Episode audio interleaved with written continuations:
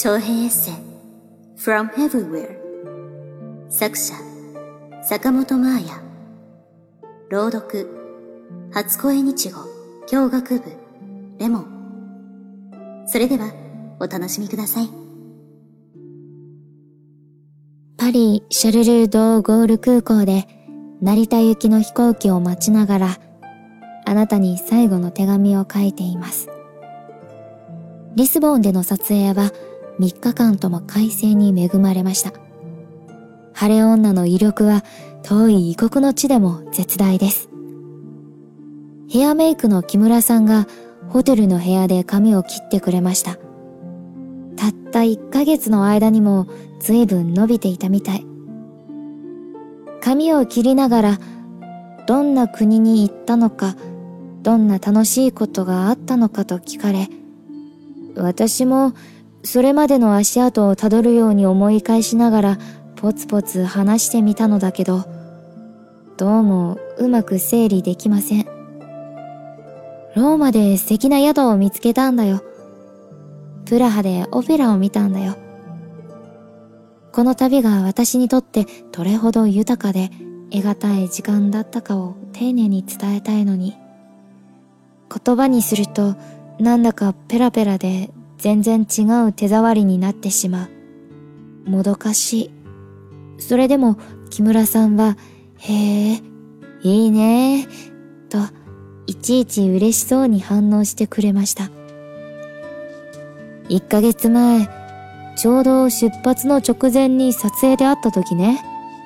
まやちゃん、どうしちゃったんだろうって心配になるくらい疲れているなと感じてたの。でも、今すごく元気そうでよかったね。そう言われました。他のみんなも、すっきりした顔してるね。顔色がいい。と私の変化を指摘したけど、一番多かったのは、ずいぶん日焼けしたね。ほんと、衣装のワンピースを着たら、肩のところにタンクトップの形の日焼けがくっきり。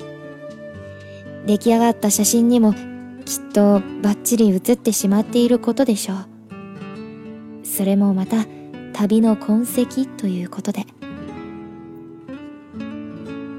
やっぱり私は市橋織江さんの撮る写真と写真を撮っている時の彼女の凛とした姿が好きです。以前から何度かコラボレーションしていますが、今回ポルトガルで撮影をすると決めた時、真っ先にカメラマンは絶対ジャージさんがいい。って思ったんです。彼女の切り取る世界はいつも薄いベールのような優しい光にくるまれています。でもそれは市橋さんが魔法の粉を振りかけたからじゃない。街であれ海であれ人であれそのものがもともと持っている一番愛すべき素直な部分をふっとすくい上げるように写真に収める。幸福感、健やかさ、そういう透明なものがちゃんとフィルムに焼き付けられているんです。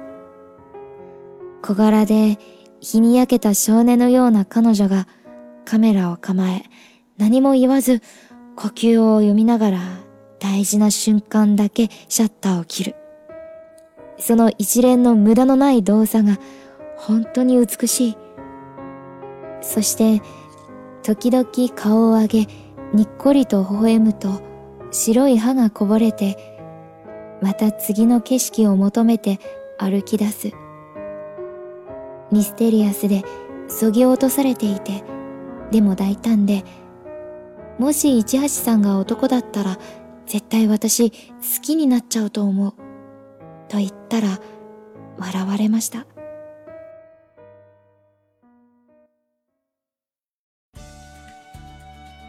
您现在收听到的声音来自于出生日语。想了解更多日本资讯，学习日语知识，欢迎关注出生日语。初恋に日本語との初恋。